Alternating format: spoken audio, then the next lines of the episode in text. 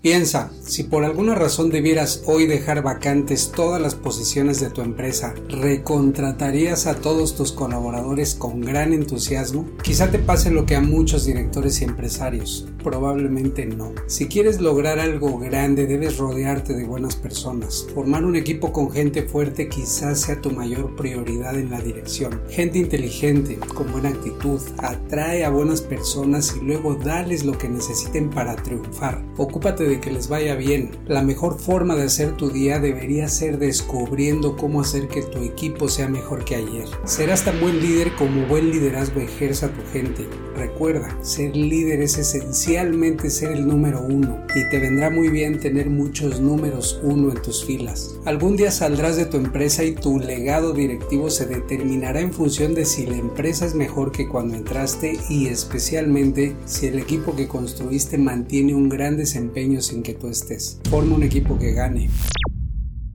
Ownership al español quiere decir algo así como apropiamiento, un concepto clave si quieres que las cosas pasen en tu empresa. Haz que tu gente se apropie de sus tareas, lo cual quiere decir que no deben dejar piedras sin mover hasta lograr el resultado esperado, sin pretextos, sin decir que alguien más no hizo lo que le tocaba. Estás en una organización, es un organismo, todos están interconectados. Difícilmente una persona hará algo de principio a fin sin interacción actuar con otros. Habrá tramos de acción y decisión que dependerán de alguien más y entonces esa persona deberá usar sus habilidades políticas para negociar y llegar a acuerdos. Deberá sobrepasar los límites de su función para lograr algo, como lo hacen los propietarios o propietarias de las empresas. Ellos apagan los focos en las salas que no se usan y recogen la basura que ven en los pasillos. Claramente no les toca hacerlo, pero saben que sobrepasar su descripción de puesto y poner el ejemplo es necesario necesario para hacer que todo suceda. Que tu gente pida ayuda y sepa ayudar. Fomenta esa actitud.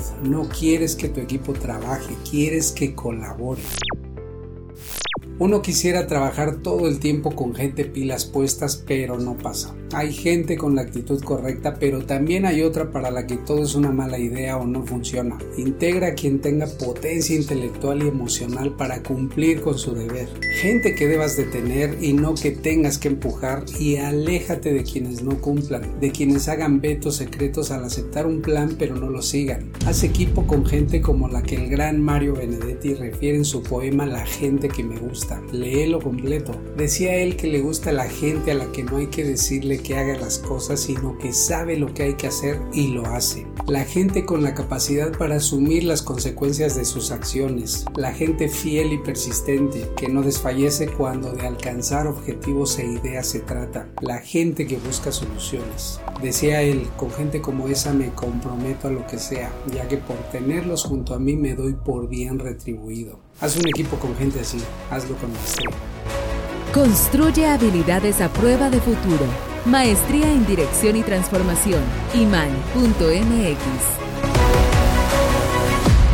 Iman Business School.